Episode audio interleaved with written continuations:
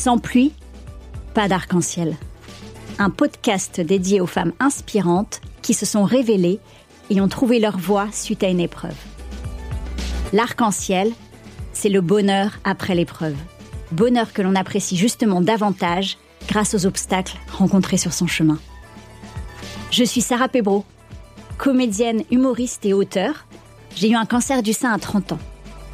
J'en ai fait un spectacle qui s'appelle K Surprise, après avoir publié un livre, Sarah, 30 ans, mon cancer, même pas peur.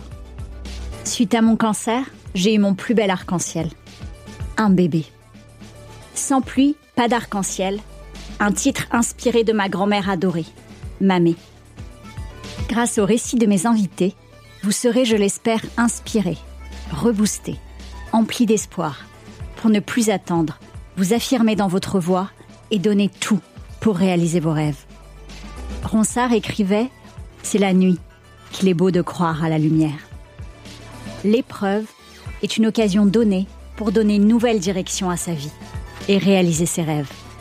Sans pluie, pas d'arc-en-ciel.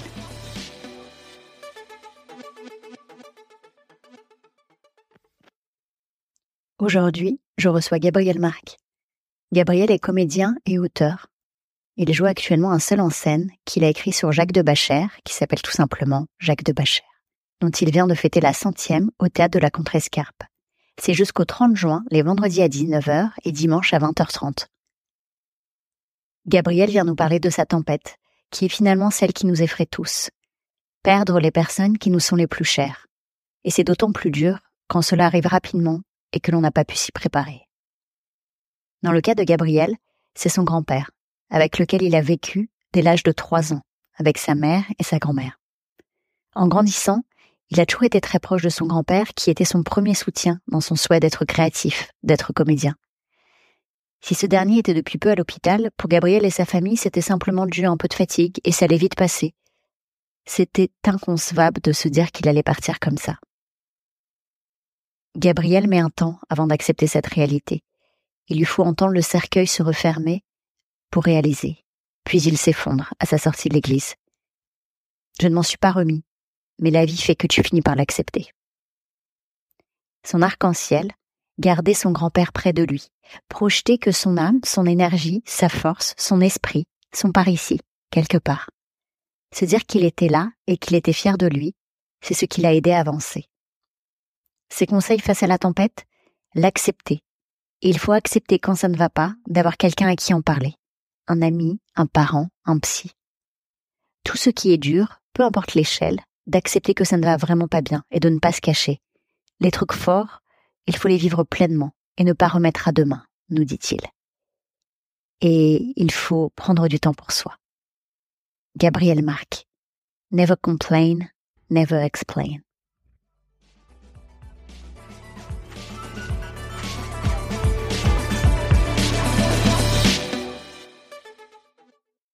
Bonjour Gabriel. Bonjour Sarah. Merci d'être avec moi. Bah merci de m'accueillir surtout. Ouais, je suis très contente de t'avoir à mes côtés aujourd'hui. Est-ce que tu peux, euh, pour commencer, est-ce que tu peux te présenter? Euh, Eh bien, je m'appelle Gabriel. Euh, je suis comédien et auteur. Euh, je joue actuellement au théâtre de la Contrescarpe un seul en scène, mon premier que j'ai écrit sur Jacques de Bachère, qui s'appelle très simplement Jacques de Bachère. Qui est super. Je l'ai vu. Donc Il paraît, je l'ai pas encore vu, mais j'ai de bons retours, donc c'est cool. Euh, on a fêté la centième il y a quelques jours, euh, et je joue jusqu'au 30 juin, les vendredis à 19h et les dimanches à 20h30. Donc voilà, c'est une très belle expérience. À la Comédie de la Contrescarpe. Au théâtre de la Au théâtre de la Contrescarpe. Contrescarpe. Absolument. Top. Notez, réservez vos billets, euh, Oui, allez le voir. n'hésitez pas. Je vous promets un très bon moment. C'est vraiment un très beau spectacle. Merci. J'encourage.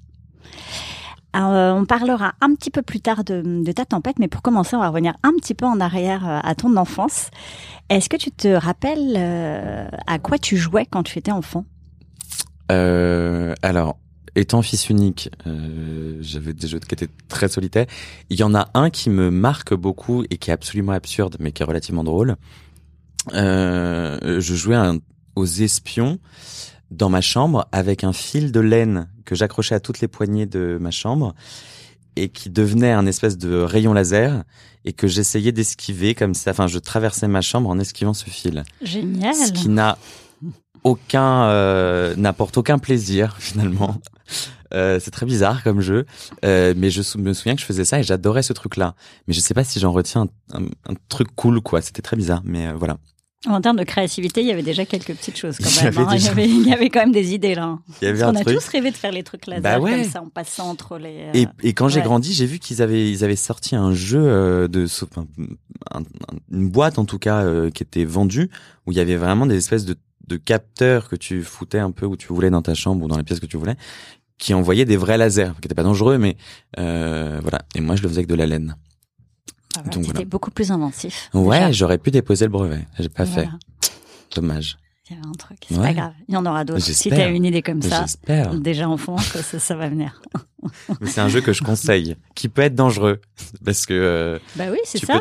Bah oui, j'allais dire. Alors, à ne pas faire. C'est comme les faire. trucs ne pas consommer, consommer avec modération. et là, c'est. Ne- Moi, j'ai survécu. Si les enfants nous écoutent, Exactement. ne, ne pas nécessairement le faire. Non. Ou alors avec la présence d'un oui. adulte en, en, en continu. Absolument. Tu as fait quelques frayeurs à ta maman Bah non, parce que vraiment, en plus, je crois que je, je parlais pas tellement de ce jeu. J'étais Ah oui, vraiment voilà. juste seul avec moi-même. Et une fois que j'avais fait genre euh, une heure de passage sous ces, ces faux rayons euh, de fil de laine, bah je remballais tout et, euh, et personne n'était au courant de ce jeu. Bon, voilà. Les secrets du petit Gabriel. Ouais. Mm. Je devrais en parler à mon psy, je pense. Il y a un truc. Il y a un truc très bizarre. Un truc avec la laine. Mm. Et euh, est-ce que tu te rappelles à quoi tu rêvais? Est-ce que tu avais déjà des rêves de ce que tu voudrais faire plus tard? Euh, alors, je crois que j'ai jamais eu de, j'ai jamais conscientisé les choses comme des rêves parce que j'ai toujours eu l'impression que c'était des trucs qui étaient jamais atteignables. Euh, au même titre un peu que le fantasme, c'est-à-dire de se dire que le fantasme euh, est joli et cool que jusqu'au moment, enfin que tant qu'il n'est pas euh, accompli. Euh, je crois que j'ai toujours une considération que le rêve était euh, euh, joli mais pas atteignable.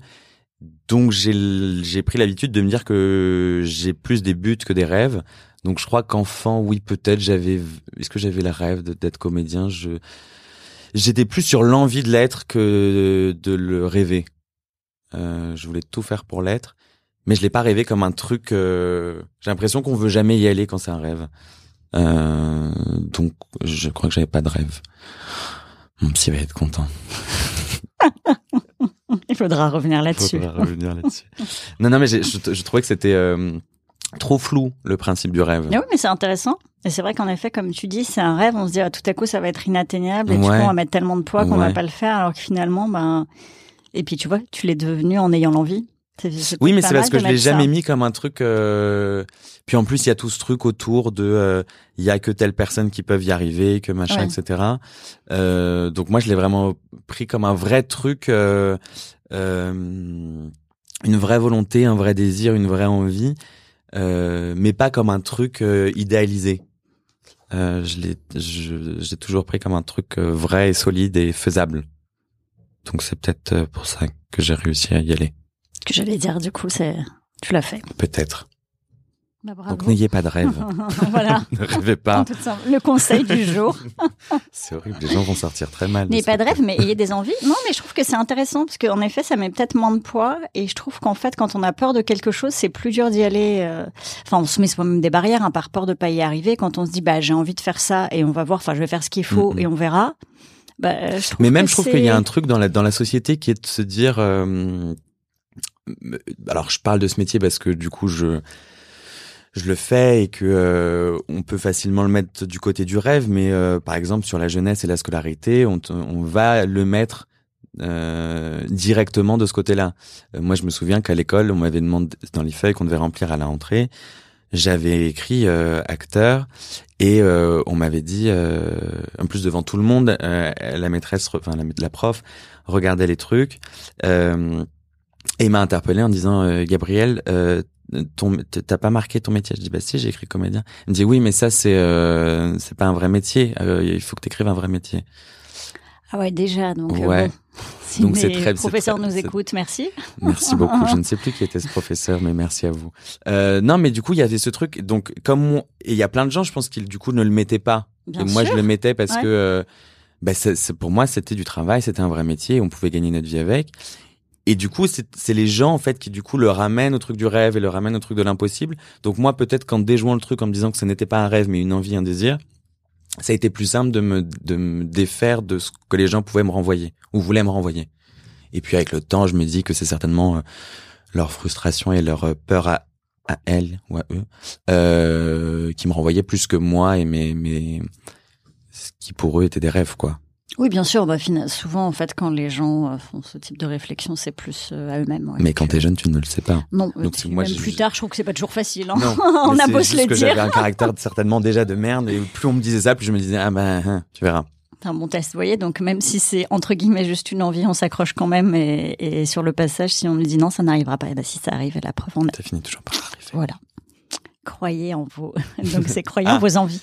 Euh, Accrochez-vous aller à vos envies. Ou aller jusqu'au au bout de vos envies. Ouais. Ouais, un truc comme ça. Je Ah, dirais un truc comme ça. j'aime Ouais. Bien. Mm. Bon, alors on va parler maintenant de ta tempête. Alors on Ouais. parlera après de l'arc-en-ciel, puisque sans pluie, pas d'arc-en-ciel. Mais du coup, avant l'arc-en-ciel, on va parler de la tempête. Qu'est-ce que tu peux nous dire euh, sur la tienne? Enfin, Ou en tout cas sur celle dont tu veux nous parler. Euh, et ben, euh, je crois parce que du coup, tu m'as quand même posé la question euh, un peu avant que j'y réfléchisse euh, sur sur ce truc-là. Non, mais parce que je pense qu'on en a on en a tous certainement plein et on les Bien met sûr. à des, des endroits différents, enfin des échelles euh, différentes en fonction des moments de vie, etc. Moi, je pense que à l'heure actuelle, ma plus grande, ça a été le décès de mon grand-père. Euh, qui a été très violent parce que très rapide. Euh, et voilà, je- euh, par quoi je commence finalement? Bah, peut-être si tu nous racontais un peu quelle était ta relation avec lui. euh, Bah moi, ça a été très euh, très particulier. Donc du coup, cette chambre était dans la maison de mes grands-parents puisque j'ai vécu de mes 3 ans à mes 11 ans avec euh, euh, mes grands-parents, ma mère euh, et quelquefois mon oncle qui venait nous rendre visite pour des des périodes euh, euh, relativement long- plus ou moins longues, euh, puisqu'il avait sa chambre. Enfin bon, bref. Euh, donc j'ai vécu avec tout ce tout ce bazar de famille. Euh, et donc du coup, mon grand-père avait le rôle de des trucs cool, des jeux, de m'apprendre à jouer aux échecs, même si j'ai toujours refusé de jouer aux échecs. J'ai jamais compris, on s'est beaucoup engueulé à ce sujet-là. Euh, de lire mes dissertations, enfin les trucs étaient un peu créatifs, lui euh, les appréciait beaucoup. Ma grand-mère avait le côté un peu sévère et, et ne, me disait de rester à table quand j'avais pas fini mes, mes haricots verts, vraie anecdote qui est très très douloureuse celle-là. Euh, et ma mère qui du coup avait pour le coup le, le très bon rôle d'être juste à- d'arriver à enfin tra- qui travaillait euh, et d'arriver après les devoirs et après les trucs chiants et donc du coup euh, j'ai que des moments cool avec ma mère euh, dont tu es très proche. dont je suis très proche et qui du coup n'a pas géré euh, les trucs chiants de parents. Euh, donc ça c'est un avantage euh, ou certainement un désavantage, je sais pas, mais en tout cas c'est comme ça que moi j'ai grandi. Tu Euh, dirais que du coup, pardon, que ton grand-père, ça a été un peu la figure euh, paternelle, enfin avec le. Euh, oui, mais en même temps comme il y avait comme comme il y avait bah oui en fait c'est Ah ça bah, c'est que en fait comme il y avait l'autorité de ma grand-mère euh, j'ai presque un peu décalé c'est-à-dire Oui. que euh, euh, bah du coup j'ai jamais genré quoi que ce soit euh, donc c'est-à-dire que pour moi l'autorité c'était ma grand-mère. Ouais. euh, et mon grand-père c'était tout ce qui était activité euh, ludique etc euh, créativité euh, réflexion euh, voilà. Et, et ma mère avait euh, évidemment son autorité mais était beaucoup plus euh, clémente et euh, et voilà clémente euh, donc je l'ai même pas est-ce que je l'ai mis en tant que oui à un endroit mais en même temps j'ai rapidement mis le ce que du coup on appellerait euh, la figure paternelle sur un rapport de femme enfin Oui, d'accord. parce ouais. que comme euh, ma grand-mère tenait un peu la, la baraque, que ma mère bossait et s'occupait de moi, enfin, elle a, ma mère a endossé un peu tous les rôles. Donc pour moi, la figure paternelle, elle était un peu féminine. Donc c'était une, une figure euh, euh, maternelle, mais très forte. Donc je sais pas si j'ai de figure vraiment paternelle, mais disons que c'est mon grand-père et ma grand-mère et ma mère. Euh, Et, euh, et donc du coup voilà donc jusqu'à mes 11 ans et après quand j'ai j'ai commencé euh, euh, à faire des études supérieures enfin j'écrivais beaucoup les les les dissertations au lycée j'étais euh, c'était vraiment le truc que que j'aimais bien et que sur lequel je prenais le plus de temps euh, j'étais tombé sur une euh, une prof qui s'appelait Madame Tremel, Tramel ou Tremel, je ne sais plus, euh, qui nous faisait faire avant les vacances des mm, nouvelles. Ah, euh, c'était hyper cool et je prenais vraiment beaucoup de plaisir à le faire. et j'en avais fait une qui était sur une femme euh, une femme, alors c'était pendant la guerre, euh, elle était mariée au maire d'une petite ville euh, de France. Euh, la guerre arrivait, donc elle se cassait. Je sais pas pour quelle raison, mais elle se cassait. Euh, et en plus, je crois que le mariage n'allait plus très bien. Elle se retrouvait dans une petite bourgade. N'ayant plus un sou, elle s'est retrouvée à travailler dans un cabaret. Et il s'avère qu'elle avait une fille et un, le soir du Nouvel An, un peu alcoolisée, elle couchait avec le mari de sa fille sans savoir que c'était le mari de sa fille et elle était tombée ah enceinte de, du mari de sa fille. Et donc du coup, il fallait qu'elle avorte. Euh, donc du coup, j'avais parlé du principe de euh, faiseuse d'ange, etc. Et ça se terminait sur le moment où euh, je crois que c'était euh, comment elle s'appelait? Bon bref, il y avait une faiseuse d'ange qui avait qui était très connue et le, dont le nom m'échappe, euh, qui avait été arrêtée et euh, elle, on avait retrouvé un carnet où il y avait tous les noms, donc j'avais considéré qu'elle faisait partie de ce carnet, donc elle avait été arrêtée et ça se terminait où elle était sur le banc des accusés et elle disait euh, donc après avoir été avortée, tout le monde lui a tourné le dos parce que ça devenait un peu scandaleux. Euh, elle disait si je dois mourir pour ça, eh bien tant pis, euh, ce sera euh, un truc pour la France, etc. Enfin, j'étais bref. Et euh, quand même, t'avais quel âge?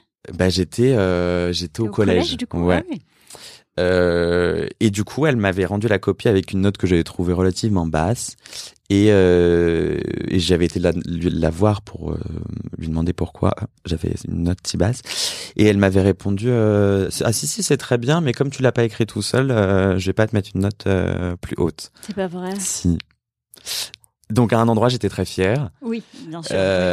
et en même temps, dans l'image que ça, ça donnait bah c'est con, mais quand on quand t'as une note, tout le monde est à peu près au courant, on te la demande, etc. Elle est figée à un endroit, donc c'est à dire que cette réflexion qu'elle m'a faite, elle était pas, elle est écrite nulle part. Oui, c'est ça. Donc je peux juste être... ça en commentaire écrit, euh, tu peux le montrer. Là, je, peux, je, pouvais juste dire oui, mais elle m'a dit ça, donc ça veut dire qu'elle pense que machin. Donc j'étais content, mais en même temps, il n'y avait pas de preuve, il y avait qu'une preuve qui disait que bon. Et mon grand-père trouvait ça très bien. Il voulait que je sois journaliste. À un moment, je voulais être journaliste. Euh, il trouvait que c'était super. Enfin, lui acceptait beaucoup euh, le fait que je veuille être créatif, comédien, etc. Ma grand-mère pas du tout et ma mère m'a toujours soutenu dans tout ce que je faisais. Donc, euh, donc voilà. Donc j'étais vraiment très proche de lui. Après, j'ai fait une euh, formation de mode et je ne sais pas pourquoi, euh, d'un commun accord avec ma mère, on n'en a pas parlé à mes grands-parents. On a dit que j'étais en études de lettres. Ah oui? Oui, parce qu'on avait peur de tout ce que ça pouvait sous-entendre d'être en école de mode. D'accord. Euh, et je pense que ma mère en avait beaucoup plus peur des représailles si tant est qu'il y en ait eu euh, que moi, qui n'avais, euh, qui n'ai jamais eu de quelconque considération sur euh, ma sexualité. Donc pendant deux ans, j'ai, j'ai, je leur ai fait croire que j'étais en études d'histoire de l'art, je crois, un truc comme ça. Bref. Euh, ça vous a, ça a créé de la distance ou du coup t'es avec ma mère euh, Non, avec ton grand-père, euh, t'as, t'as pu c'est un moment bah, du coup tu pouvais moins échanger avec lui. Ou... Bah oui, parce qu'un endroit c'est c'est mentir sur un truc que je faisais et qui était quand même créatif, donc je pense qu'il aurait aimé. Et après j'en ai parlé avec ma mère, elle m'a dit qu'elle avait regretté d'avoir de m'avoir forcé à faire ça. mais les choses sont ainsi, donc. Oui, bien sûr. Non, mais... Euh, donc je me dis que c'est pas grave. Mm. Euh, mais bon bref, donc j'étais en école de mode. Euh, et du coup, bah, j'écrivais encore. Euh, lui m'appelait beaucoup euh, pour prendre de mes nouvelles, euh, me parler du coup de. Je crois que j'avais dit que j'étais à Descartes ou un truc comme ça, ou Diderot, je sais plus où j'étais. Enfin, bref, j'avais fait des recherches pour savoir quand même dans, lequel, dans quelle fausse école j'étais. Et il me demandait comment ça se passait. Donc, j'inventais des partiels. J'essayais de me caler sur les partiels et tout le bordel. C'était un enfer. Donc, c'est un endroit, ça me faisait... date et tout, parce que c'est pas les mêmes bah ouais. dans ton école. Euh. Bah ouais, c'était un peu, euh, un peu compliqué. Euh, mais bon, bref. Euh, donc oui, c'est un endroit, c'était chiant parce que je... Mais bon, c'était cool parce qu'il il prenait, il prenait de mes nouvelles. Il, il était fier d'un truc que je faisais pas en plus. Donc ça, c'est chiant. Euh, donc voilà. Et, euh, et après, mes grands-parents ont déménagé en Vendée pour euh, leur retraite ou leur fin, enfin leur fin de retraite, leur fin de vie finalement. Euh, Et en fait, ce qui s'est passé, c'est que euh, est très longue cette histoire, non? Euh, non, ah, mais parce que non, mais ce qui est chouette, c'est de voir ta, ta relation avec ton grand-père. Ouais, ouais. Euh, et donc ils ont déménagé en Vendée. Ils ont pris un appartement euh, pour avoir le temps de chercher directement là-bas et de pas faire des allers-retours parce qu'ils avaient commencé à faire des allers-retours, mais j'imagine qu'à leur âge c'est très chiant, même si c'est pas très loin. Euh, ils ont fini par trouver après un an de recherche, je crois. Et en fait, ce qui s'est passé, c'est que euh, ils ont trouvé. Euh, mon grand-père était un peu malade, mais juste euh, malade de, de, vieillesse, de fatigue, ou peut-être juste de la fatigue. mais il était un peu affaibli. Et, et en fait, ce qui s'est passé, c'est que de façon très bizarre, ils ont signé la maison. Et mon grand-père était hospitalisé une semaine après. Et il est mort un mois après.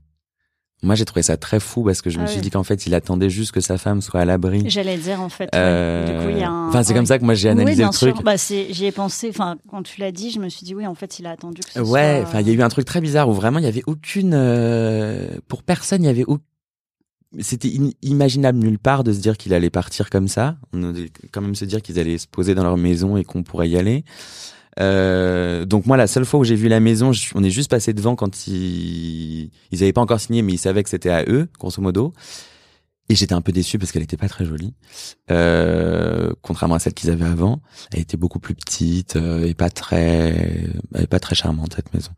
Euh, et bon bref, et euh, il a été hospitalisé, je crois, une semaine après, presque même quelques jours après vraiment la signature. Et il est décédé un mois, un mois après. Et donc ma mère allait là-bas euh, aller le voir à l'hôpital, etc. En me disant oui, oui, ça va, il est un peu fatigué, machin, etc. Et au final, un jour, elle m'appelle et elle me dit euh, euh, papier est parti. Et je fais mais euh, d'où sort cette enfin c'était assez aberrant. un et un choc. Euh, bah en fait, mais même pas parce qu'en fait, euh, en fait, je m'en souviens très bien. Donc moi, je le prenais pas au téléphone parce qu'il était fatigué, mais ma mère faisait l'intermédiaire. Euh, elle me disait que ça allait, qu'il était un peu fatigué, etc. Euh, et moi, du coup, j'ai jamais euh, conscientisé la. Enfin, pour moi, il était juste à l'hôpital, ce qui peut arriver à n'importe qui, potentiellement aussi une personne âgée.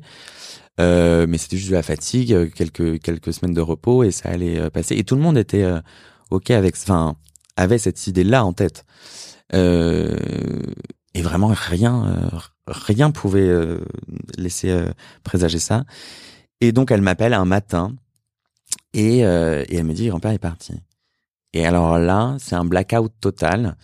Enfin, c'est pas un blackout, mais c'est un vide qui se fait chez moi. C'est-à-dire que je ne comprends pas, je n'analyse pas. Euh, je sais juste que du coup, ma mère m'a laissé, dans notre appartement puisque j'étais jeune encore. Euh, T'avais quel âge du coup? 19, 20, je crois. Euh, mais comme du coup ma mère, du coup après, donc à mes 11 ans, elle a déménagé en banlieue. Comme moi, j'ai fait euh, mes études supérieures à Paris, que c'était en banlieue parisienne. Euh, j'étais encore chez ma mère parce que c'était pratique et que j'ai pas fait comme tous les oui mais il y a euh. plein de gens qui vivent dans le sud par exemple qui vont bosser à Paris et sont obligés d'avoir euh, un appartement à Paris. Oui bien sûr. Non, mais, là comme elle était pas loin ah bah du coup j'en ai profité pendant très longtemps de, de, de cette région parisienne. Donc elle m'avait laissé notre chien qui s'appelle Lord et que j'embrasse. Et et donc du coup, bah moi, elle me dit, du coup, elle me dit grand-père est parti. Je te rappelle pour gérer tout le tout le truc. Donc moi déjà, tout est très rapide. Euh, je comprends pas ce qui se passe. Bah, je comprends pas ce qui se passe. Elle me dit juste qu'il faut que je je laisse euh, Lord euh, à ma meilleure amie qui habitait encore, euh, enfin les parents de ma meilleure amie et ma meilleure amie qui habitaient encore euh, dans la même ville.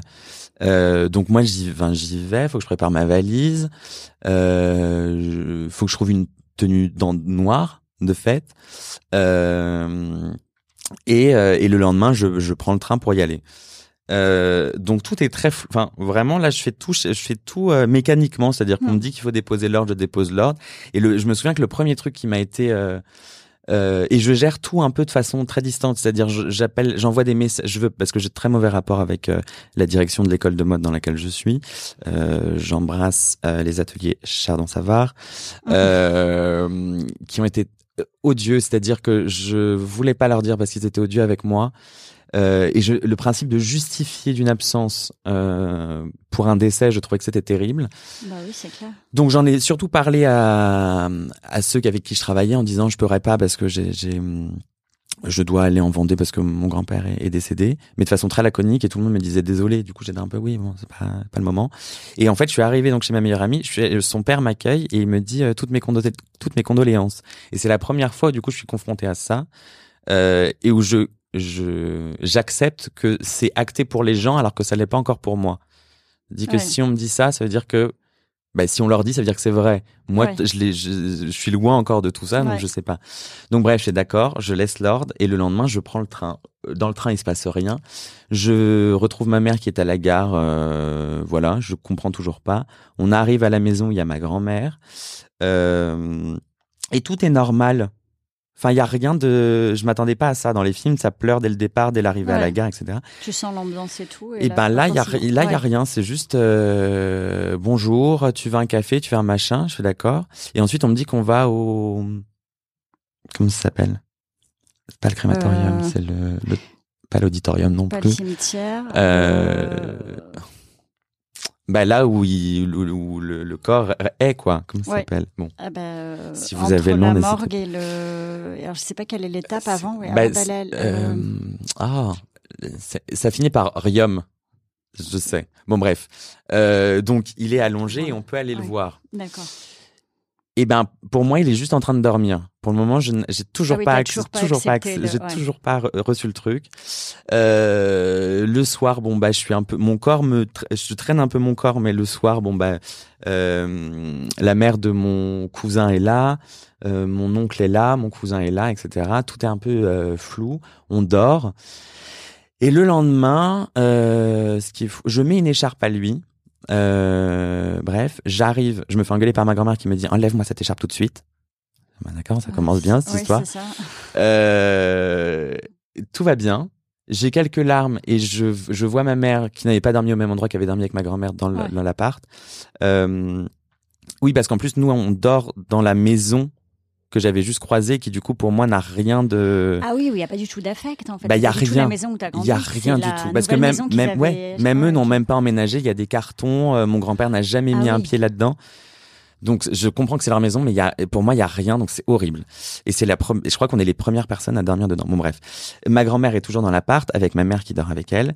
Euh, donc ma grand-mère me dit ça, et je vois donc je retrouve ma mère le lendemain. Je m'excuse de pleurer devant elle parce que j'ai classé euh, les larmes en fonction du rapport de la personne. Donc, c'est-à-dire que pour moi, ma grand-mère devait pleurer plus que ma mère, ma mère devait pleurer plus que moi, etc. Puisqu'en termes de hiérarchie et de temps passé avec la personne dans une vie, moi, je pouvais pas pleurer plus que euh, ma grand-mère, par exemple. Ah dans ma tête, ça se faisait comme ça. Euh, donc je me suis, j'ai vraiment serré ma mère dans les bras, enfin en disant genre ça va, etc. Je pleurais, je lui, j'ai essuyé mes larmes et je lui ai dit excuse-moi, pardon, excuse-moi. Elle me dit mais pourquoi? Je dis mais parce que je pleure plus que toi. Elle m'a pris pour un fou et euh, et ensuite, le moment où j'ai commencé à pleurer vraiment et à accepter le truc, c'est quand j'ai, ça va être un peu glauque, c'est quand j'ai entendu le cercueil se visser. Puisque du coup, on allait chercher le corps à l'endroit où on l'avait vu. J'ai entendu les vis et j'ai fait d'accord. Donc, je l'ai vu un peu avant. Mon oncle a fait un truc très drôle. Il a laissé un billet dans la poche de mon grand-père parce que mon grand-père disait toujours qu'il fallait jamais partir de chez soi sans argent sur soi. On sait jamais ce qui peut arriver. Donc, il lui a laissé un billet dans la poche. C'est hyper triste pour ce billet qui du coup euh, n'est plus. Euh, je sais même pas si on a le droit de faire ça. En plus, ça se trouve, je vais me faire engueuler par les finances publiques. euh, bon, bref, euh, c'est ce qui s'est passé. Arrêtez-moi s'il le faut. c'est l'histoire de ma famille. Bon, bref. Et donc en fait, c'était des francs. Non, non, non, c'était un billet en euros. Et et donc voilà. Et donc il se passe tout ça. Ma grand-mère ne pleure pas. rien. Elle a ses lunettes de soleil et elle est très froide et très droite et je trouve que c'est je suis très dérangé par ce moment. Et, euh, et du coup, après, il y a tout le bazar où il faut sortir le cercueil, etc., le mettre dans la voiture, aller jusqu'à jusqu'à l'église, etc. Le porter, t'as dû le... Non, non, non, non. Ça, c'est les gens qui s'en sont chargés. Euh, j'ai hésité à faire un discours. J'ai voulu et j'ai regretté de ne pas l'avoir fait, mais je m'en sentais pas capable. Il fallait écrire un truc et ça actait trop le truc. Je ne l'ai pas fait. Et pourtant, Dieu sait que ce discours aurait été génial euh, et qu'il aurait certainement aimé. Il n'est pas trop tard. Mais il y aura beaucoup moins de monde pour me voir le faire, donc c'est c'est dommage. je peux inviter des gens. Euh, donc voilà. Et en fait, euh, après, quand on a sorti le, cercueil de, l'église, euh, j'ai pleuré comme une veuve et pleuré pendant tout le truc. Mais vraiment, fallait me traîner. Enfin, c'était un truc horrible. Cette sensation. Était euh, horrible. J'étais vraiment genre, je devais être traîné par les gens tellement mon corps a lâché de larmes et de. En fait, t'avais tenu jusque là. Ouais, pour je tout sais le pas, monde, pour, pour, parce que tout, tu pour réalisais tout le pas, monde, pour, enfin, mon- parce que je ouais. réalisais pas et parce Ouais. que surtout ce que je me suis dit et que je me dis encore, c'est que c'était le premier décès auquel j'assistais et euh, et j'ai regretté, enfin j'ai pas regretté, mais ça me ça ça m'a emmerdé que le premier enterrement que j'ai à faire soit pour moi, enfin que ce soit mon grand-père, que ce soit un truc pour moi. C'est-à-dire que j'ai jamais accompagné quelqu'un à un enterrement, Ouais. j'en ai jamais vu de façon très, enfin extérieure, quoi qu'il arrive. C'était le mien, enfin ça faisait partie de quelqu'un de ma famille et c'était dur quoi de de- de- de- d'être confronté pour la première fois à un décès et à un mort avec mon grand-père. Donc voilà, donc je et après on a tout fait très vite. C'est-à-dire qu'il est décédé, il a fallu qu'on euh, vide ses affaires, je sais pas pourquoi, on avait une semaine Ah et bon on a fait ça en une semaine. Oh là là. Je ne sais pas pourquoi. Personne ne sait pourquoi on a fait ça. Donc c'était euh, très bizarre. Donc c'est-à-dire que euh, la casquette qu'il avait, personne, on la jette. Enfin c'était un truc comme ça. Donc moi j'ai pris plein de trucs, mais ça a été très vite. Et après on est rentré et après fin de l'histoire. Euh, et après il fallait reprendre sa vie. Et en fait c'était ça, ça a été un truc qui était genre horrible et qui a été très long avant que je puisse m'en remettre. Euh, donc voilà, je, ma tempête, c'était ça. Je- Jusqu'à l'heure actuelle, c'est ça le truc qui m'a le plus de, de perdre et d'accepter de plus avoir cette personne dans sa vie. Je trouve que c'est euh, le truc. C'est con hein, de, de- à dire, mais je Bah trouve non, que c'est le pro- con. ce process de vie euh, me m'emmerde quoi. J'aime pas du tout cette idée de dire que les gens avancent et on va en perdre en chemin qu'on n'entendra plus leur voix, qu'on va oublier leur voix, qu'on va accepter l'absence. Je trouve que c'est horrible. C'est presque ça que je trouve euh, le plus terrible, c'est de, de se dire, maintenant que j'ai quand même... Ça, je pense que je ne suis pas une personne qui fera ses deuils, mais euh, de se dire que j'accepte et que je... Bien sûr, j'ai des pensées, bien sûr, je suis ému, bien sûr, plein de trucs. Mais la vie fait que tu es quand même rattrapé par plein de trucs et que tu acceptes. Et ben c'est chiant. Je trouve ça nul. Je suis d'accord. Voilà. C'est nul. C'est nul, hein Ouais. Très nul. Voilà. Qu'est-ce qui t'a aidé, enfin, avant d'arriver à l'arc-en-ciel, Ouais. est-ce qu'il y a un phare? Enfin, c'est-à-dire, qu'est-ce qui t'a hum, aidé euh, Toi qui écris beaucoup, est-ce que, est-ce que t'as écrit ou est-ce que, enfin, je, non, ou enfin, ou ça peut être plein d'autres choses. Hein, ça peut être de, de voir des gens, de te faire aider. Enfin, comment Euh, tu pour arriver jusqu'à l'arc-en-ciel, parce que parfois Ouais, ça arrive plus ou moins vite, et parfois il y a un, un phare, enfin quelque chose qui nous aide à rester debout. Euh, j'ai l'impression qu'il y a si il y avait il y avait il y avait ma mère puisque du coup on Ouais. habitait ensemble bah on était et en même temps on a été très pudiques on a été très proches on s'est très on s'est beaucoup soutenus et on était très pudiques par rapport à ce- la peine qu'on pouvait faire à l'autre si on parlait de cette personne qu'on a tous les deux aimé très fort D'accord. Euh, donc c'est à dire qu'on savait qu'on était là et qu'on a mis beaucoup de temps on en a parlé euh, quelques années après euh, euh, de se dire que on pouvait en parler entre nous euh, parce que même moi, quand j'allais en Vendée, par exemple, même si je déteste cette maison, mais j'y allais parce que je me disais qu'il fallait que j'aille sur la tombe de mon grand-père et c'était le seul truc qui me donnait envie d'aller là-bas. Euh, et quand je pouvais pas y aller, je disais à ma mère de, de- d'aller y mettre des fleurs, etc. Euh, est-ce qu'il y a un truc qui me... bah si avoir avoir ma mère ça m'a aidé mais en même temps Ouais. j'en ai pas parlé à mes amis pour moi c'est je voulais je n'aime pas euh, en parler je trouve ça je, je je je suis d'une très bonne écoute mais je déteste faire chier les gens avec ce genre de truc donc ça a Je été les ma- fais pas chier. non non je sais Mais bien je comprends ce que c'est. Mais, je, je euh, vois très bien. euh, je sais bien, mais je, je, ou c'est moi, hein, ça se trouve, c'est juste de ma propre douleur que je veux pas exposer, je veux pas être trop euh, faillible, je sais pas si le mot existe, mais euh, donc ouais, et, et en même temps, un truc tout con de, de vie, euh, de, euh, bah la vie fait que tu finis par l'accepter, tu finis par, euh, tu t'en remets pas, mais bon, certains, peut-être certaines personnes s'en remettent peut-être, mais moi je m'en suis pas remis, je pense.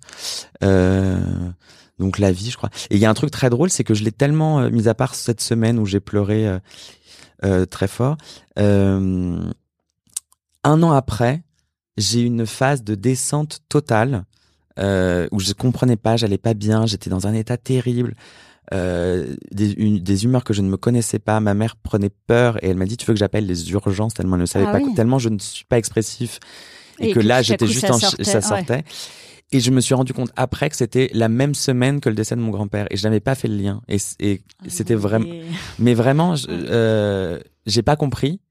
Je, je me dis mais qu'est-ce qui se passe? Que c'est la fatigue? Est-ce que j'ai- en plus j'étais pas ça en école de théâtre? Est-ce que c'est euh, ce stress ce nouveau stress etc et en fait non j'ai juste eu une semaine qui encadrait la date exacte de l'anniversaire de mon grand-père où euh, ben mon corps a réagi seul.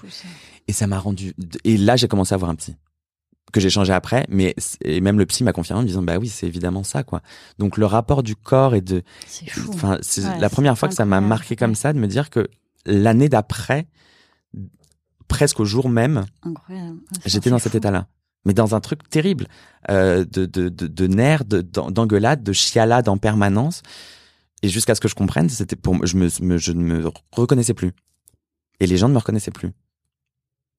C'était très bizarre. Donc voilà. Euh, donc il y a eu ça et, euh, et après non la vie. Euh, donc oui j'ai eu beaucoup de de, de, de, temps et après la vie la vie a fait que j'ai pas eu de vrai truc qui m'a permis d'avancer mais je l'ai soigné un peu seul avec ma mère et et en y en pensant beaucoup à lui et en sachant qui, en espérant qu'il soit pas loin et qu'il m'aide et, et en lui parlant et en lui demandant si ça va et, et en lui demandant de me soutenir et euh, voilà. Je suis sûre qu'il le fait. Bah, il a plutôt intérêt, oui. Bah, oui. Manquerait plus que ça. non, mais oh. On compte sur lui. Et euh, alors, comment on arrive à ton arc-en-ciel? Euh, bah, C'est une très bonne question. Euh, bah, je crois qu'à un endroit, du coup, c'est lié. Enfin, c'est-à-dire que euh, euh c'est ce, ce process de comment dire. Euh, en fait, c'est quand t'es quand t'es un jeune homme, t'as ce truc-là. Euh, euh, puis en plus, je crois que j'avais j'avais une rupture au même moment. Enfin bon, bref. Euh, bah en fait, je pense que d'avoir projeté en me disant il est là et tout ce qui maintenant va être créatif est ce que ma mère me soutenait, mais elle me soutenait, enfin, euh, me soutenait comme euh, une mère qui soutient son enfant. C'est-à-dire que il euh, n'y euh, a pas de, je pourrais faire un truc terrible même si maintenant ça va mieux et elle me dit genre ça oui bon et encore je suis pas sûr mais elle me soutient elle me soutient d'une façon infaillible. Euh, mon grand-père quand même quand il y avait des trucs qui étaient pas cool enfin qu'il aimait en tout cas qu'il n'aimait pas il me le disait euh, avec moins de pincettes que ma mère. Ma mère va prendre plus de temps en tout cas, je vais la, elle va me dire oui, je vais capter qu'elle fait, hum, c'est un petit oui ça. Euh... Oui, puis lui, c'était entre guillemets vraiment ton compagnon sur la créativité, ouais, sur tout ce qui était. Ouais, mais en plus ça s'est pas fait de façon très logique. Enfin, ça, on s'est compris là-dessus et donc du coup, j'avais envie de son, de son retour. Euh, et ben mine de rien, je crois que je, je, je projetais sur lui en me disant est-ce que, est-ce, ce qui est un peu euh, handicapant par moment? Parce que des trucs où quand même quand t'es jeune, etc. Si tu, enfin, je pousse un peu le truc, mais par exemple, allez, anecdote, mes premières relations sexuelles après, comme je l'avais posé à un endroit qui n'était pas là, mais qui était toujours avec moi, ça a été très compliqué. Euh, et pourtant, je suis pas, je, crois un truc, mais je sais pas si je crois en Dieu ou quoi que ce soit. Mais je l'avais mis en me disant son âme, son esprit, sa, force est quelque part, son énergie. Euh, il y a des endroits, j'ai pas tellement envie qu'il soit là. Bon, après, j'ai réussi à nettoyer le bordel. Euh, mais donc, du coup, beaucoup de beaucoup de ce que je faisais était euh, était dirigé vers lui. Et du coup, comme je dirigeais vers quelqu'un euh, et que je le plaçais à un endroit qui était quand même là, euh, bah ça m'a aidé un peu à taper du pied et, et à et à avancer et, et à me dire qu'il était là et que et qu'il était fier. Et en plus, ce qui est horrible, c'est qu'en plus, on les fait parler en disant genre, mais oui, bien sûr, il serait fier, bien sûr qu'il est là et oui, il est content. On n'en sait rien, mais on est toujours très content de se dire qu'il est content. Euh... Et puis, ça te fait du bien de te dire qu'il est content. Et pas de... Bah oui, mais comme je suis chiant, euh, je me dis, euh, oui, mais ça se trouve, là, il est pas content. Euh, ça se trouve, ça, ça lui ferait pas plaisir et je suis en train de dire, oui, il est content. Donc bon, bref. Ce côté perfectionniste. C'est mon, mon côté perfectionniste. Et de ne pas vouloir embêter les gens, les forçant à avoir un avis. donc bref. Donc ouais, ça m'a juste aidé à taper du pied, et c'est peut-être con, hein, mais juste de, de, de, de, vouloir le garder quelque part. Euh, et ben, je pense que ça m'a aidé aussi à, à, à, découpiller ça, surtout. Et je crois avec le recul, je j'y pensais sur le trajet en venant. non, mais en fait, je crois maintenant, en vieillissant, euh, que d'accepter sur le moment, et je dis ça alors que je le fais jamais, mais je commence à essayer d'y croire, de vivre pleinement les trucs, même les trucs les plus horribles, et ne pas se dire genre on le remet à demain, mais ça vaut pour les ruptures, ça vaut pour tout. Mais je crois de prendre le temps, et je répète, je ne sais pas le faire, mais j'essaye, de prendre ce temps de l'accepter euh, et de souffrir un bon coup.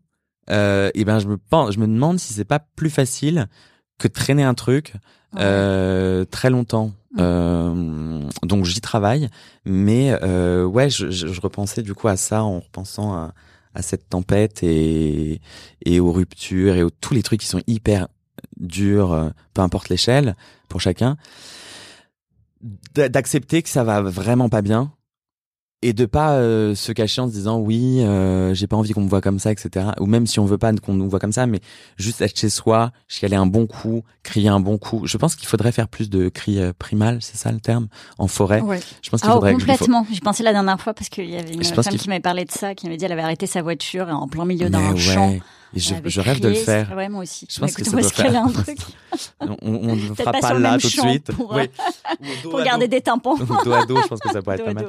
Euh, non, je pense qu'il faut vraiment les vivre et ça, ça peut que aider. Euh, je pense qu'il faut, il faut accepter de les vivre. Mais après, je sais, je pense que la société nous, nous empêche un peu, notre société actuellement, nous empêche de prendre ce temps-là. Mm mais euh, et même pour les joies au final c'est un peu la même chose parce que moi je sais que les joies je les fais passer très vite en me disant genre ah trop bien j'ai vu ce que je voulais euh, passons à la prochaine joie. Et en fait genre juste se dire genre prends le temps de t'en prendre plein la gueule à un moment ou prends le temps d'être heureux pleinement le temps qu'il faut. Ouais. et, euh, et ça ne peut qu'être cool quoi en fait de le faire. Donc voilà. Faut célébrer les les belles choses et il faut vivre à fond aussi. Mais on m'avait dit en école de mode, il faut faire 5 minutes. Bon, euh, en école de mode, en école de théâtre, il faut faire 5 minutes sur les bonnes, bonnes nouvelles et 5 minutes sur les mauvaises nouvelles euh, pour le travail. Ouais. Euh, et au final, plus j'avance, plus je me dis genre, bah en fait non, parce que ouais. bonne comme mauvaise, prenons le temps de se dire genre, eh finalement j'ai réussi ce truc-là, même si ça prend une semaine et que t'es content, bah c'est trop cool en fait va boire un verre euh, tout seul ou avec des gens, mais faites ce truc-là. J'allais dire aussi matérialiser le, fait de le célébrer, la chose aussi. Et même la, enfin même, euh, j'allais dire la dépression, mais la déprime ou la dépression, genre. Euh, alors, euh, soyons bien entourés déjà, mais même si on l'est pas, juste de se dire genre, bah euh, regarde une série et chiale un bon coup en bouffant de la glace et en étant pas bien et, et en acceptant ce truc-là, et même si ça va être très désagréable, mais de le vivre et pas de le cacher parce que je pense que c'est pire. Complètement. Vivez pleinement. Oui, surtout les trucs forts. Mm. Je pense qu'il faut les, même si c'est chiant, il faut les vivre pleinement. Oui, et puis du coup, c'est chiant pour les trucs durs et puis pour les, pour les trucs positifs, euh, c'est bien aussi. Puis on le fait pas assez même pour soi. Je bah ouais. Célébrons-nous. Célébrons-nous. Célébrons tout. Est-ce que tu as un mantra préféré? Ouais, que j'ai tatoué d'ailleurs. Ah. Qui est une devise britannique qui est Never complain, never explain ce qui résume tout ce que j'ai dit avant. Ouais. Euh, et il y a des gens qui sont toujours un peu euh, trop, très bizarres en me disant genre euh, toi tu ne te plains jamais. Alors je m'explique. je ne parle pas du fait que j'ai mal aux pieds parce que mes chaussures sont trop petites mais qu'ils avaient pas ma taille. Je ne parle pas du fait qu'il y a des bouchons ou que le métro n'avance pas, etc. Je parle des vraies peines. C'est ce que je disais mmh. avant. Bah en plus c'est absolument antinomique, mais euh, à un endroit je j'aime pas euh, m'apitoyer sur mon sort et euh, prendre du temps et me plaindre de trucs euh, à l'autre. Alors évidemment, je, je, le fais avec les personnes de confiance, etc. Mais il y a des gens qui le font à tort et à travers avec n'importe qui. On peut reconnaître que c'est très pénible euh, et qu'on n'a pas envie de tout savoir. C'est pesant. En termes d'énergie, c'est lourd. En termes d'énergie, c'est lourd. Et euh, je pense qu'il y a les bonnes personnes pour le faire et il y a des mmh, personnes qui se plaignent en permanence. Donc ça, c'est un truc que j'ai un peu en horreur. Euh, ne jamais se plaindre et ne jamais se justifier. Et ben, c'est juste que je me suis dit à un moment, genre. Déjà, je déteste les excuses, par exemple. J'essaye de, moi, j'essaye de faire en sorte, parce que j'essaye quand même de, de mettre en pratique ce que je me suis fait tatouer, euh, j'essaye de ne faire en sorte de ne jamais avoir à m'excuser. C'est-à-dire que même si je dis un truc, euh, je peux, euh, sans m'excuser, genre, en effet, dire que je suis allé trop loin, etc. Mais j'ai quand même l'impression que on est quand même à un endroit des animaux et que si ça sort, c'est que ça devait sortir. Parfois, ça sort mal, mais c'est qu'il y a quand même un fond. Et je pense qu'il faut expliquer le truc avant d'en arriver à dire genre t'es une grosse merde, euh, mais qu'il y a quand même un truc qu'il faut creuser, etc. Donc je parle surtout du fait de justifier. Alors oui, là je parlais d'insulter quelqu'un, ce que je ne fais pas toujours, mais c'est surtout de se justifier de en bien ou en mal. Les choses, si on les fait avec instinct et avec vie, elles ont certainement une, un, un sens et évidemment éviter de, de, faire du mal à l'autre, ce que je ne fais pas. Mais euh, quand il y a des trucs de pulsion comme ça, euh, elles ont un sens. Et bon, bah, euh, et, voilà, elles, sont là, elles sont là, et il y a pas, euh, j'aime pas m'excuser, j'aime pas me justifier en disant pourquoi t'as fait ça, euh, bah je l'ai fait, euh, voilà. Mais je parle principalement des trucs positifs que je ne se justifie pas. Et après, on m'avait posé la question pour les trucs négatifs, et ouais, j'essaye de faire en sorte de ne pas avoir à m'excuser. Et je crois que je m'excuse jamais. Non pas que je n'ai pas de choses à m'excuser, mais je ne vais pas jusqu'à l'endroit où je devrais m'excuser. C'est-à-dire que si je dois dire quelque chose à quelqu'un, je le dis avant que j'ai à faire quelque chose où je devrais m'excuser. C'est dans ce sens-là que je veux dire la, chose. C'est oui, juste que je suis une grosse. Oui, non, mais je veux dire, je suis si on ne te connaît pas, oui, voilà, c'est mieux C'est pas juste de se dire genre le gars va casser un verre, va se casser. oui, c'est ça. Je ne juste, pas. Je, je, je, ne vais pas jusqu'au moment où j'aurai à me justifier. Tu euh, les gens me, me prennent comme je suis, mais j'ai jamais à dire euh, ben j'ai fait ça pour telle raison ou voilà. Euh, et je trouve que c'est assez cool comme euh, comme process de ne pas avoir à se plaindre et ne pas avoir à justifier. C'est très euh, très britannique puisque ça vient de la reine Victoria, mais c'est mon côté british. non, c'est mon côté un peu étiquette, un côté un peu masque sociétal, etc. qui vient un peu de de ma grand-mère qu'on pourrait soit mettre entre la mère dans Vipère au point et Brivante de Camp. C'est un peu le, cette idée-là. Euh, donc ouais, j'essaie de ne pas me justifier, de ne pas me plaindre. pas forcément en vacances. Euh. Non. Pourtant, je pense que c'est une personne adorable, mais euh, pas quand on est de sa famille, je pense. Voilà. Avec les boulangères ou qui sait. Exactement. En société. Ah oui, absolument, toujours. Il faut l'être. Et euh, quelle est la Est-ce qu'il y a un livre euh, qui a changé ta vie? Ah, Il peut y en avoir plusieurs, mais est-ce qu'il y en a un? Enfin, Alors ça peut être lié à ton ta tempête ou pas. Eh ben, il y en a un qui est lié à ma tempête et qui est tatoué sur mon corps aussi. Ah L'intégralité du livre L'intégralité du livre. Euh, non, par contre, sur mes tatouages, c'est drôle parce que du coup, je n'avais pas fait le lien, mais oui, cette devise est, tatouée et oui, ce livre est noté. Et j'ai un tatouage pour mon grand-père aussi que j'ai fait ah. parce que j'avais regretté. Je fais une petite, toute petite parenthèse. Euh, parce que j'avais quand il est décédé, j'ai regretté tous les trucs que j'avais pas voulu apprendre quand il était là. C'est-à-dire, je ne sais pas faire la mayonnaise alors que sa mayonnaise était très bonne et je n'ai jamais voulu prendre le temps d'apprendre ça je regrette éperdument, et euh, jouer aux échecs. Donc quand il est décédé pendant cette semaine de rangement, euh, il adorait jouer aux échecs, vraiment il avait tous les plateaux possibles. Et il y en avait un qui était, oh, faut pas que du tout que ma, ma grand-mère écoute ce, podcast. Euh, J'espère.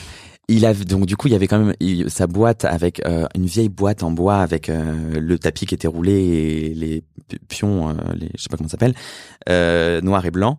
Et, la dernière minute avant que j'aille prendre le train avec ma mère, en quittant la maison, j'ai ouvert la boîte discrètement et j'ai piqué le roi en me disant que comme ça plus personne ne pourrait jouer avec ce jeu, il y avait que lui qui pouvait y jouer et qu'on se questionnera toujours de savoir où est passé ce roi. Donc bref, et du coup je me suis fait tatouer un un roi d'échecs qui en plus n'est ah. pas la pièce la plus forte, je sais, mais qui représentait ce fait que c'était un homme, etc.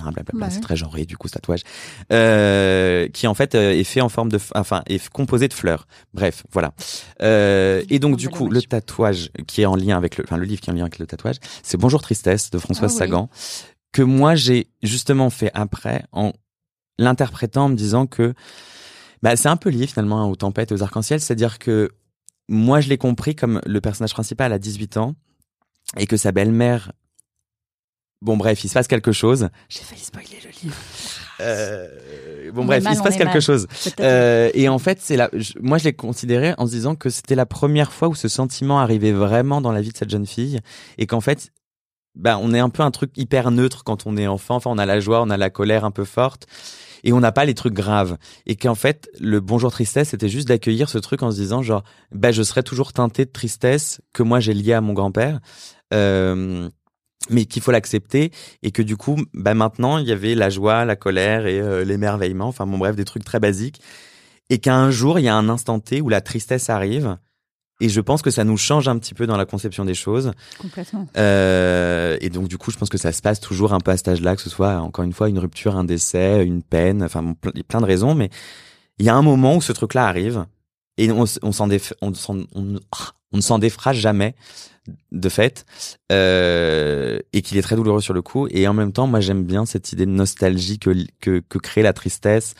Euh, je trouve qu'il y a un truc très romantique et très poétique dans la, nostalgie de la tristesse. Euh, et je trouve ce livre très beau. Et du coup, moi, c'est comme ça que j'ai compris ce livre. Et donc, du coup, moi, j'ai compris que bah, mon bonjour tristesse à moi, c'était euh, c'était lié à mon grand-père et qu'il avait certainement teinté ma vie de bah, de cette nostalgie qui euh, sera forcément euh, liée à lui par ce truc qui m'est arrivé en pleine gueule à, à 19-20 ans, quoi. Voilà. J'aime beaucoup, c'est très joli. Et alors, autre registre, quelle est la musique qui te donne la pêche? Ah, euh, Alors, attention, nous avons une liste euh, Spotify sans plus pas d'arc-en-ciel, donc le titre sera ajouté sans Oh, pression aucune. Ok. Donc faut qu'il soit dans la liste. Comment? Faut qu'il, soit- faut, ça se trouve, il est pas du tout sur Spotify. Ah, c'est pas grave, on trouvera une solution sinon. Euh, oh là là. Parce que Euh, je partagerai d'autres liens euh, une musique qui me met. Euh, qui donnent la pêche. Comme ça, les personnes qui écoutent la playlist euh, ont un choix assez éclectique. Qui hein, donne c'est- la pêche. Ça va de Whitney Houston à Céline Dion en passant par Queen. Y en Et... a tellement. Et en même temps, ça donne tellement envie d'être très original. Euh... ah là là. Euh, une musique qui donne la pêche. Euh... Je pense que ce serait un, ce serait un Beyoncé. Non, euh, ce serait un Madonna. Euh, et je dirais euh... Like a Virgin. C'est pas du tout original. Elle y est pas encore. Elle est bien. Like a Virgin. Ouais. Si Like a Virgin, t'as quand même envie de marcher dans. Euh... Oui, je pense que si t'écoutes ça, ouais, c'est, c'est- Ouais. ouais. Ouais, je mettrais Like. Je, vais, Je pense qu'on commence sa journée comme ça, on n'y pense pas assez. Je vais hein. me détester parce que je suis sûr que c'est pas celle-là que j'aurais prise, mais je vais, je vais dire Like a Virgin. Je ferai un mémo. quelques minutes, t'as une autre Je- idée ouais. où tu m'enverras, tu Je me diras non, non, je- ça ne me je va pas. Je Je mettrai une, retire. une astérix sur ce podcast qui pourra Je changer tout- tous les tous les trois jours. Ah non, finalement, j'ai repensé à celle-là, elle est Ah, vachement ce bien. mois-ci, j'aimerais bien mettre ça. je peux changer? Est-ce que ça pourrait être un Beyoncé aussi Oh là là, I don't know. God. Ouais, bon. Ouais, ouais. Allez. Ça peut te revenir après. Ouais. grave. Quel conseil? Bon, tu l'as un peu dit déjà, euh, ce que tu as partagé, mais si tu avais un conseil à donner à quelqu'un qui traverserait une tempête aujourd'hui? Bah ouais, je crois que je l'ai donné du coup. Euh, bah je dirais de l'accepter. Enfin, Ouais. euh, de, de, je pense qu'il n'y a pas de, de bonne ou de mauvaise façon. Euh, je pense qu'il f- il faut accepter, si on en a envie, si on en ressent le besoin, d'avoir quelqu'un à qui en parler. Je parle pas forcément de psy, hein, je parle Mhm, juste d'avoir un ami, un parent, euh. de juste pouvoir dire à cet instant T, ça va pas. Et c'est ce que je fais de plus en plus d'ailleurs. Euh, J'accepte que que je peux ne pas aller bien. Et comme j'aime pas euh, m'étaler, euh, never complain, il m'arrive de prévenir des gens en envoyant un message très succinct en disant genre ça va pas en ce moment, je te passe l'info si jamais tu vois que enfin si jamais je, je te préviens pour savoir si toi c'est si toi ça va euh, et si du coup je peux arriver avec euh, une bouteille de vin et des mouchoirs et euh, et pleurer à mon cou. Premièrement, le fait de l'acter fait que c'est moins lourd parce qu'on sait qu'il y a quelqu'un donc on a moins tendance à aller profond dans le bordel bizarrement. Et après, je pense que oui, en fait, de, de le vivre pleinement, euh, toujours pareil, bien comme mauvais, mais de, de, de euh, si c'est un truc très lourd, on, s- je pense qu'on s'en fout du travail, on s'en fout de d'être odieux avec la boulangère, on s'en fout de de pas être disponible, on s'en fout de tous les trucs que la société pourrait nous imposer, euh, et juste vivons ce truc-là et et s'il le faut, euh, posons trois jours de congé euh, pour dire qu'on n'est pas bien, euh, parce que je pense que c'est le plus lourd, pourtant je l'adore. C'est ce masque qu'on a tous, euh, mais je pense que plus on le garde, plus euh, plus il est difficile de, de, faire, de montrer aux autres qu'on on peut par- parfois avoir des failles. Et quand c'est trop, et ben à un moment, bah ça, ça, peut être euh, lourd, surtout pour soi et pour les autres, parce que ça arrive vraiment comme un boomerang en pleine gueule. Donc je pense qu'il faut les vivre pleinement, prendre ce temps-là, savoir ce qui va pas, et se dire ok, je prends le temps de le, de le vivre. Et comme ce que je disais, genre de chialer un bon coup, de de de rien foutre pendant deux jours, euh, de de pas répondre au téléphone s'il le faut, euh, et si les personnes ne le comprennent pas, soit euh, il faut changer d'amis, euh, soit enfin elles sont connes quoi. Mais euh, je pense qu'on le comprend tous, et plus on grandit, plus c'est facile de le faire. Mais Mm. ouais, je pense qu'il faut juste prendre euh, la- pa- pas l'accueillir parce qu'il y a des trucs qu'on peut pas accueillir et qui Mm. sont quand même désagréables, mais lâcher quoi et et, et y aller quoi. Et en plus ça passe, enfin ça fait du bien quoi. Et même si on lâche pour d'autres trucs, euh, parfois il y a des trucs qui nous arrivent en pleine gueule, qu'on prend mal et en fait c'est pas ça qui nous rend si mal, c'est le truc d'avant qu'on n'a pas qu'on n'a pas géré. On n'a pas encore. Euh, donc ouais, je pense que ce serait le conseil que je donnerais et d'écouter Madonna. Ah, c'est bien aussi. Mais dès le matin, surtout. Ouais, dès le matin, c'est pas pas assez ça. Mais je pense, mais tout le monde fait un petit karaoké dans sa salle de bain le matin, non? Il y a, il y a, Tout le monde le fait. Bien Je me suis posé la question, est-ce qu'il y a des gens qui ne le font pas et qui juste se lavent les dents sans musique et prennent leur douche? Bah déjà, c'est un autre conseil donc à appliquer si Oui. vous le faites pas encore. Le karaoké Bah ouais. sous la douche, ça fait du bien. Parce Ouais. que tout le monde parle de méditation, des intentions pour la journée, mais Ouais. peut-être juste écouter euh, Like a Virgin ou une autre chanson de Madonna ou une autre chanson Ou qui donne la pêche. Ou Beyoncé, ouais, Beyoncé. Enfin, de, de gens conquérants, je Love trouve on que ça... top. Ouais, Love on Top. Le, le karaoké Voilà. de Love on Top sous la douche est Eh, incroyable. il, Testez-le. est- il est Dès incroyable. demain, quand vous nous écouterez, dès le mardi Crazy in matin. Love fonctionne beaucoup aussi. Ah, in il, crée- fonctionne beaucoup pour aller euh, au métro. Ouais, Enfin, pour aller en tout cas de son domicile à un point B. Oui. Il fonctionne très bien. mal. Pour sortir de Mm. chez soi, c'est assez bien. Ouais, c'est pas mal. Moi, j'aime coup beaucoup. Et hum, qu'est-ce que tu dirais que c'est ta vision du bonheur aujourd'hui? Ma vision du bonheur. Ma vision du bonheur. Euh... Ma vision maintenant ou celle que je projette? La vie- Alors, ça peut être la vision du bonheur maintenant et les envies du futur. les Euh, envies. euh, La vision du bonheur. Ma vision du bonheur, pour moi, qui arrivera jamais. Elle est pas claire la question. Pour moi, non mais j'aime bien le précis. Non, pour non, moi mais- ou pour les, pour en règle Pour toi, générale, Pour toi. ma vision du bonheur. Parce que parfois elle change après une tempête aussi, ou, ou peut-être que c'est toujours la même. ou- Euh, ma vision du bonheur. Euh... Eh ben, je, je crois que je suis devenu hyper niais. Euh...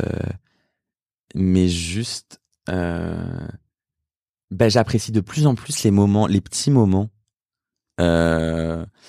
avec les gens que j'apprécie, les gens que j'aime, mes amis, ma famille, euh, et même les moments avec moi. C'est très bizarre, mais euh, ça devient de plus en plus cool et euh, tous les trucs qui ne sont pas des empêchements, je trouve que c'est genre une bonne vision du bonheur. Enfin, tous les trucs qui ne sont pas, euh, les trucs qui sont un peu des parenthèses, alors que je pense que dans une société idéale, elles ne devraient pas être des parenthèses. Le travail devrait être une parenthèse, mais c'est un autre podcast si on parle là-dessus. Non, mais je veux dire que on a l'impression que boire un verre avec des potes, c'est une parenthèse et c'est un truc, c'est un petit plaisir de la vie. Alors que ça devrait être un gros plaisir de la vie. Euh, regarder un film, on a l'impression que c'est hyper culpabilisant alors que ça devrait être hyper cool. Enfin, on est quand même sur Terre, c'est quand même chiant de se dire que genre le plus grand truc qu'on va devoir faire, c'est bosser. Donc Mm. tous les petits trucs qui devraient être des petits trucs, les rendre hyper grands et hyper euh, hy- hyper joyeux quoi. Euh, et même les relations euh, les relations humaines, plus j'avance, plus je me dis en fait, on se met plein de, de questions très tôt, que ce soit amicales ou amoureuses, machin, alors qu'en fait, juste se dire genre, le moment est trop cool, advienne que pourra, ben, je trouve que c'est trop cool parce qu'on a plein de trucs dans la tête qui nous dit, oui, mais peut-être que machin, oui, mais peut-être que truc, et du coup, on, on, vit pas pleinement le truc. Et je dis ça alors que je ne le fais absolument jamais. Mais si je devais mettre un peu extérieur à moi-même, ouais. les trucs que j'essaierai de corriger et que j'essaye de faire en ce moment, c'est de profiter pleinement de tous ces trucs hyper chouettes qu'on se crée nous-mêmes. Euh, et si on se les crée pas parce qu'on a peur du temps, de machin, etc., de se les créer quand même, d'aller se prendre un petit café, ou même et seul ou pas d'ailleurs, parce que euh, je sais qu'il y a des gens qui détestent aller prendre un café ou déjeuner seul. Mais moi, je trouve que c'est trop cool de se dire, je prends ce temps-là. Temps pour soi. Bah ouais. Voilà. Merci. Bah merci à toi. Alors, merci beaucoup. Je suis très heureuse euh, d'avoir eu sur le podcast et je précise pour les personnes qui nous écoutent que tu fais partie des personnes qui m'ont beaucoup soutenu pour lancer ce projet. Donc, euh, ça me permet de, je l'ai déjà fait en privé, comme on vrai. dit. Mais Du coup, je suis très content d'être là. remercier. Et d'être le premier homme en plus. Exactement. T'es notre premier homme. Oh waouh, j'ouvre la voie. Vivement les prochains. Maintenant, tout est possible. Tout est possible. Merci beaucoup Merci Sarah. et prends soin de toi. Mais toi aussi. Merci.